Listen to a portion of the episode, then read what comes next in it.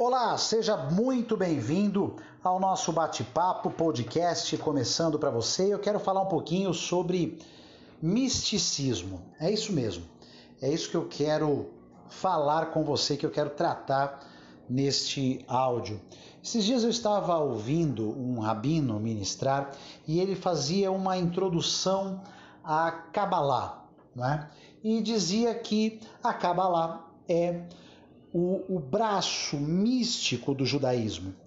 E que durante muitos anos uh, houve uma, uma tentativa, um esforço de se separar o judaísmo da Kabbalah, de separar a Kabbalah do judaísmo, mas uma coisa de fato não pode viver sem a outra, não pode existir sem a outra, porque uma coisa, um entendimento pertence a outro, não é? Entendimento nasce do outro.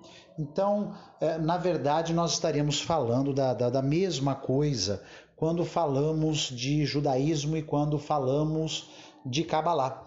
E a Kabbalah é, segundo ele, a parte mística do judaísmo.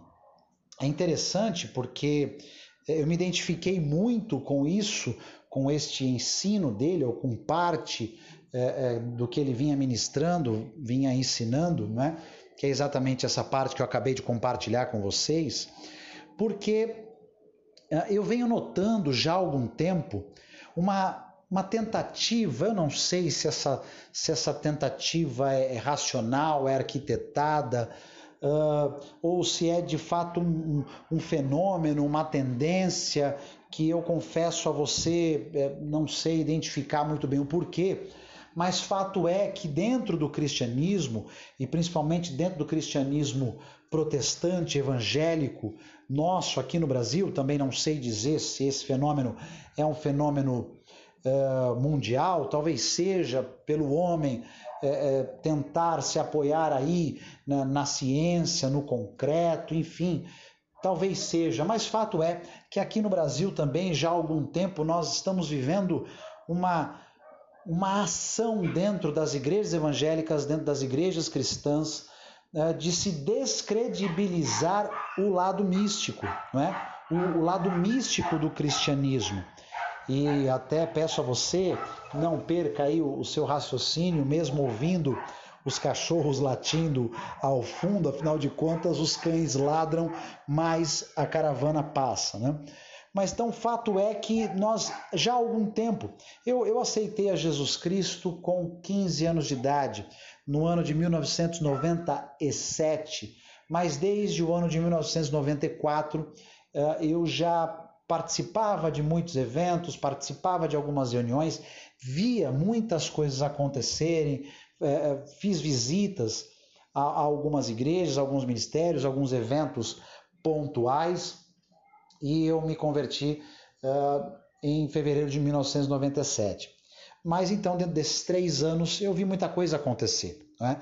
Uh, minha mãe havia aceitado Jesus numa comunidade bem pobre uh, de São Paulo, dentro dessa comunidade, e era uma igreja muito simples, mas era muito comum nós nos depararmos com muitas coisas.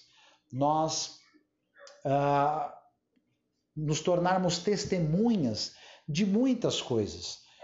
Coisas essas que nós chamávamos e acreditamos até hoje serem milagres, não é? Como pessoas que eram analfabetas, que do mais absoluto nada começavam a ler a Bíblia, pessoas que estavam enfermas e, e, e serem completamente curadas, pessoas que estavam destruídas e serem completamente restauradas, pessoas uh, cuspirem é, enfermidades, não é? Uh, pessoas serem curadas da AIDS, pessoas sendo libertas, pessoas. Uh, enfim, tantas e tantas e tantas coisas. Uma pessoa que estava saindo para se suicidar e de repente, do mais absoluto nada, Deus falar com um missionário, este missionário parar esta pessoa no meio da rua sem que ela tenha contado para mais absolutamente ninguém uh, o, que, o que estava indo fazer, né? E o missionário então pará-la e dizer: ó, não faça isso, Deus tem um plano para a sua vida, Deus tem um chamado para você, para sua casa, para sua família. Então, eu vi muitas coisas acontecerem. Talvez você que esteja me ouvindo aqui agora, talvez você também tenha ouvido e tenha visto muitas coisas acontecerem. Você que talvez seja aí um cristão que se converteu uh, na década de 80, na década de 90, você talvez tenha acompanhado muitas coisas, não é? Como eu mesmo vi pernas crescerem, né? Uma pessoa que tinha uma perna maior que a outra e as pernas eh, a outra perna crescer, enfim, tantas e tantas e tantas coisas. E para mim é muito estranho que de, de muito tempo para cá nós vemos uma, de algum tempo para cá, nós estamos vendo uma, uma primeiro que uma, uma extinção destes milagres. Não se vê mais uh, estes milagres como nós víamos anteriormente. E, e claro, certamente há uma razão para isso, mas o meu foco não é esse.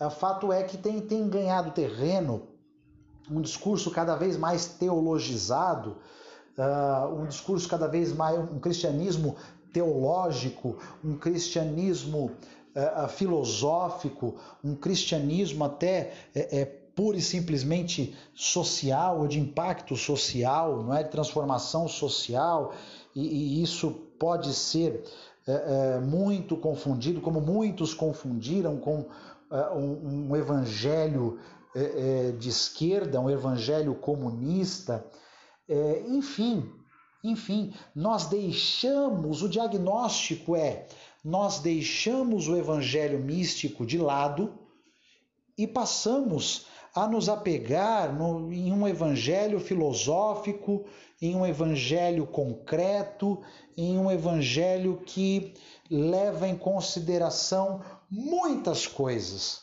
menos os milagres, menos a parte mística. E por favor, quando eu falo da parte mística, eh, você peço que você compreenda que eu estou falando daquilo que não se tem explicação, daquilo que é extraordinário, daquilo que é uh, espiritual, daquilo que é algo incompreensível à realidade, à realidade humana. É uma, uma ruptura, uma, uma brecha, uma janela do céu que se abre e algo que, que, que se materializa, não é? Era muito comum na minha época as pessoas irem para o monte orar e nós víamos muitas coisas de fato acontecerem. Então, é, fato é que esses milagres nós não temos visto mais. Isso, isso é, uma, uma, é um ponto interessante. É, não vemos mais com tanta frequência como nós víamos, né? não é que nos contavam, nós víamos, nós acompanhávamos, nós estávamos bem próximos a tudo isso e, e vendo isso acontecer do nosso lado, vendo isso acontecer dentro da nossa casa, da nossa vida, da nossa história. E, e hoje é, já é, é, tem sido realmente é, diferente, não é? Agora me espanta ver essa luta, essa luta é, constante para descredibilizar milagres, para descredibilizar o extraordinário, para se descredibilizar o sobrenatural, se esquecendo, né? As pessoas se esquecendo do, do evangelho místico, do evangelho do extraordinário, do evangelho do milagre, do evangelho do inexplicável, do, do, do sabe, da, da, daquilo que, uau, nós sempre vimos acontecer e que é a base também é, a, a, da ação cristã não é? Jesus realizou inúmeros milagres. Jesus realizou inúmeros milagres.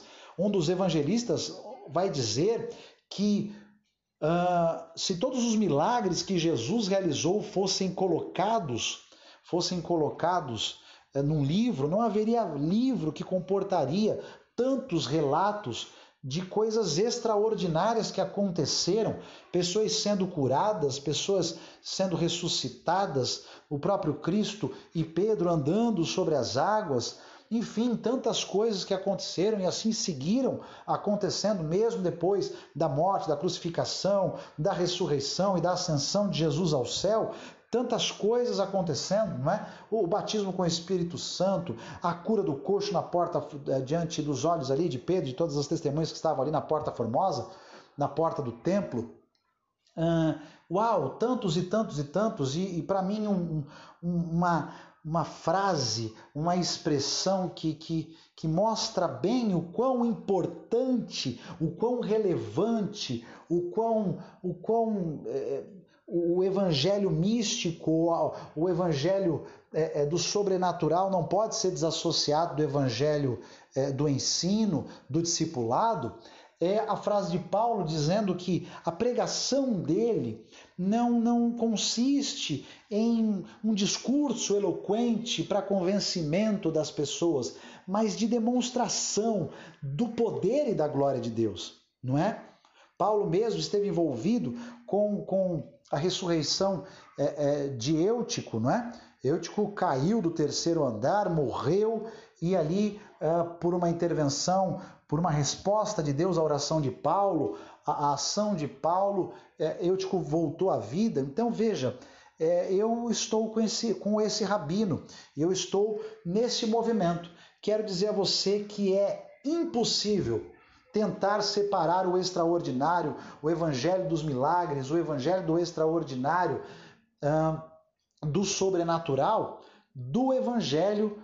É, é, é impossível fazer essa divisão, porque uma coisa está na outra, Ambas se complementam. É o evangelho sim do ensinamento, é o evangelho sim do reino de Deus, é o evangelho sim do discipulado, é o evangelho sim do caráter, da transformação, da conversão, mudança, da mudança de rota, mas também é o evangelho do milagre, da cura, do extraordinário, do sobrenatural.